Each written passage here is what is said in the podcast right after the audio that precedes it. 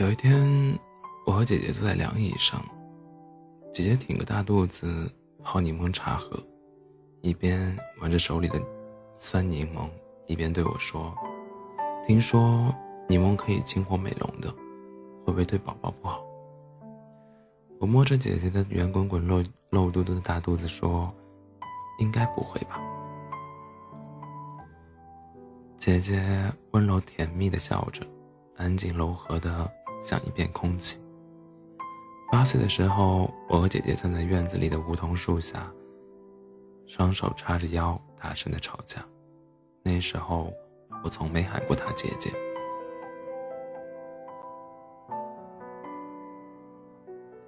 梧桐树叶的空隙露出斑斑点点的亮光，洒在我和姐姐的脸颊上，明亮清晰。姐姐那时候口齿伶俐，我说不过姐姐。急了，一跺脚，破口大骂。姐姐那时候聪明啊，立马就给妈妈告不状，说：“妈妈，妈妈，弟弟骂你。”我一想，骂了个巴子的，还得这样的。妈妈转着一根粗木棍就追了出来，我撒腿跑了半公里，偷偷溜回家的时候，看到姐姐神气的扒拉着饭碗，从此打心底更加讨厌她。小时候家里的黑白电视终于淘汰，换上了一台更大的彩色机。我书也不想，我书也不看了，和姐姐凑在一起，七嘴八舌地讨论着遥控器上怎么会有那么多按钮。姐姐爱看动不动就稀里哗啦掉眼泪的泡沫剧，我就爱看奥特曼大小怪兽，插光碟，把小伙伴们召集在一起，在旁边模仿着奥特曼的姿势大喊大叫。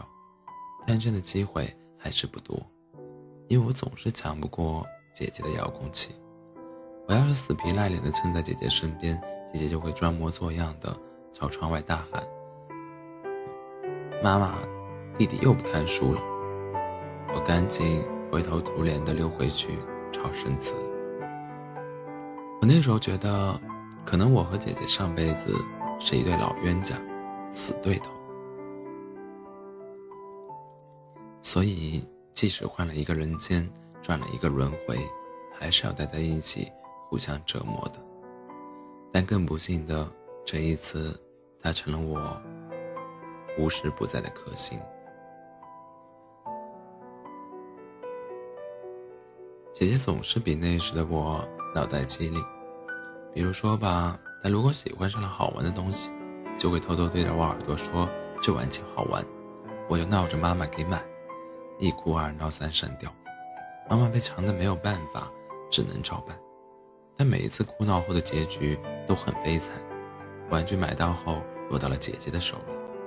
虽然脑脑袋瓜子没有姐姐机灵，但她的成绩不如我好。每一次拿上奖状回家的时候，我总是扬眉吐气的对着姐姐卖弄炫耀。但姐姐看到奖状的时候，总是很高兴。有一天，家里来了几位客人，问起这是谁的奖状的时，姐姐扬起明亮的脸蛋，骄傲满足地对他们说：“是我弟弟得的。”姐姐那时候头发不受地球引力，竖着长，所以给人一种女汉子的壮实形象。那时候，姐姐骑个粉红色的自行车去学校，妈妈就立命令她把我一同捎去。我坐在车子后座，很不老实，拽拽姐姐的辫子，扯扯她的衣服，让屁股在座位上左右乱晃。我说：“姐姐姐姐，给俺讲个笑话。”姐姐哼哧哼哧地蹬着自行车，气喘吁吁地说：“讲个屁！”我笑得阳光灿烂，我笑得阳光灿烂，那俺给你讲个笑话。姐姐。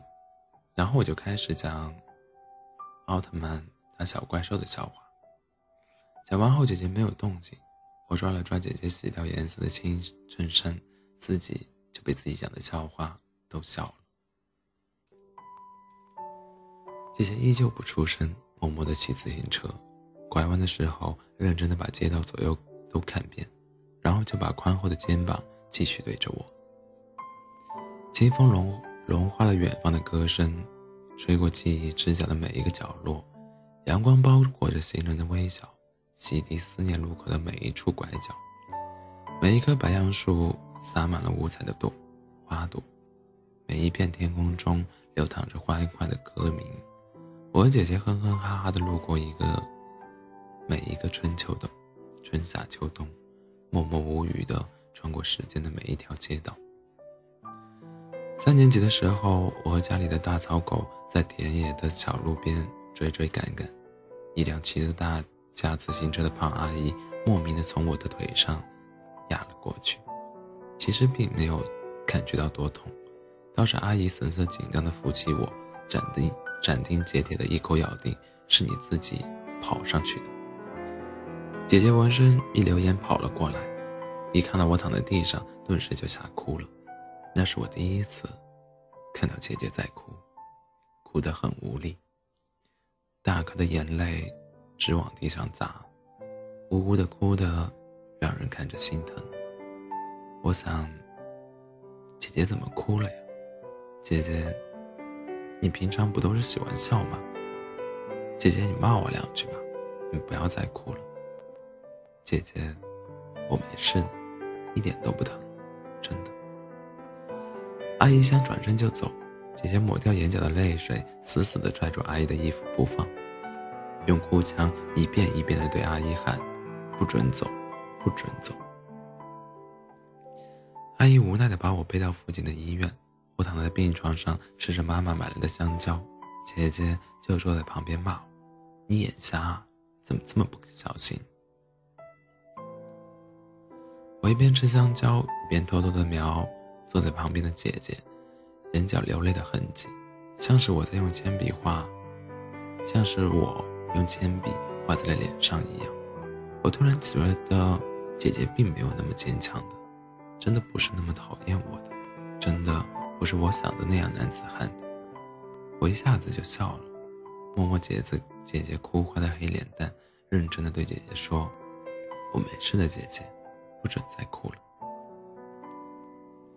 那是我第一次喊她为姐姐，气息，气息微弱，声音扭捏，但两个字说的郑重清晰，一个留在当初的时空里，一个穿过记忆的拐拐口，回响在你身边。两个字简单明了，笔画工整。从此写进了生活的痕迹，写进了时空的长廊。我陪在你身边，一遍一遍地念给你听，就像一道做过千百遍的散文理解题，用一生的时间和力气去理解和解出正确的答案。我初中后，姐姐眼看升学无望，考虑到家里的生活条件，主动提出了辍学打工。姐姐被送到外地的那天早上，周围的建筑和田野灰蒙蒙地融合在浓雾里。离别的车站总是阴凉的，让人心酸。我提着姐姐的行李箱不说话，姐姐转过身面对我，用妈妈的口气对我说：“弟弟，你是家里唯一的希望，一定要好好看书，少打游戏，少上网，把自己照顾好，每天开开心心。”我哦了一声，然后默默的点头，用尽全身的力气去点头。当姐姐踏上飞驰的大巴，没有看到，我呆呆的站在车辆川流的汽车站，一个人发呆了很久。这是我第一次和姐姐真正意义的告别。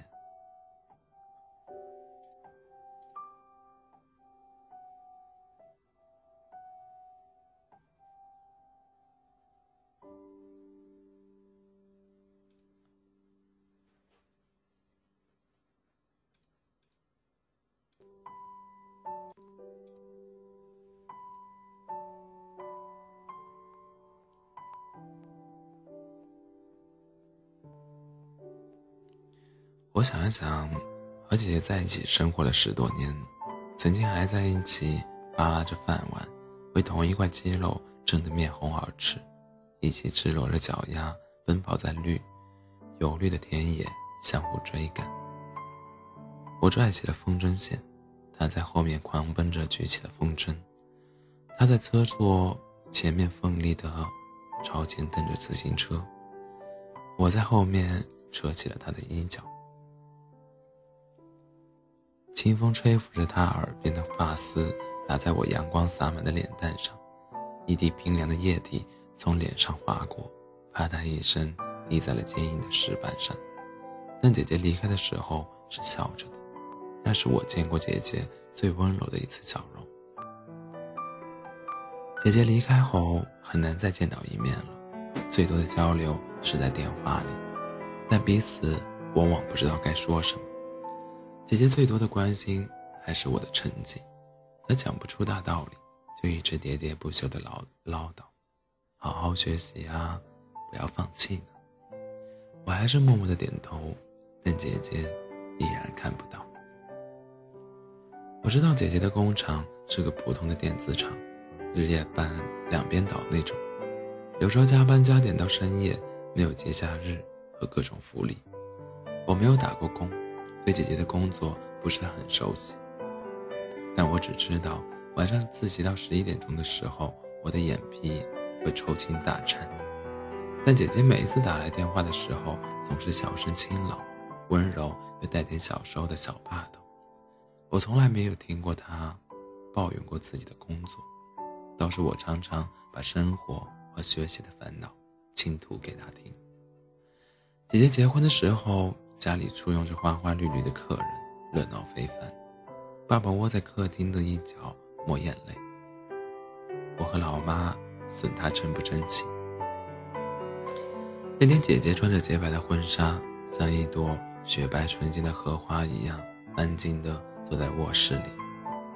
我说：“姐姐。”你真漂亮。姐姐轻轻的笑着，不说话。按照家乡的习俗，姐姐出嫁到南方，弟弟得坐着轿车去送去送花车一程。姐姐坐的花车缓慢的行驶在我们后面，我忍不住总是透过前窗玻璃朝后瞄。整条送亲队伍浩浩荡荡的行驶在公路上，我看不到花车的位置。在一个分岔路口时。我们完成了送亲任务，把车停留在路旁。我安静推开车门，站在路边，看着姐姐的花车从我眼前经过，在分岔路口逐渐走远，最后模糊的看不到影子。司机拍拍我的肩膀说：“走吧。”我说：“走吧。”说完后，我就哭了。像个傻逼一样扶着车门，呜呜呜的哭了。傻逼，真不争气，就是矫情。从前有一个小男孩，一个大女孩。小男孩爱看奥特曼，大女孩爱追泡沫剧。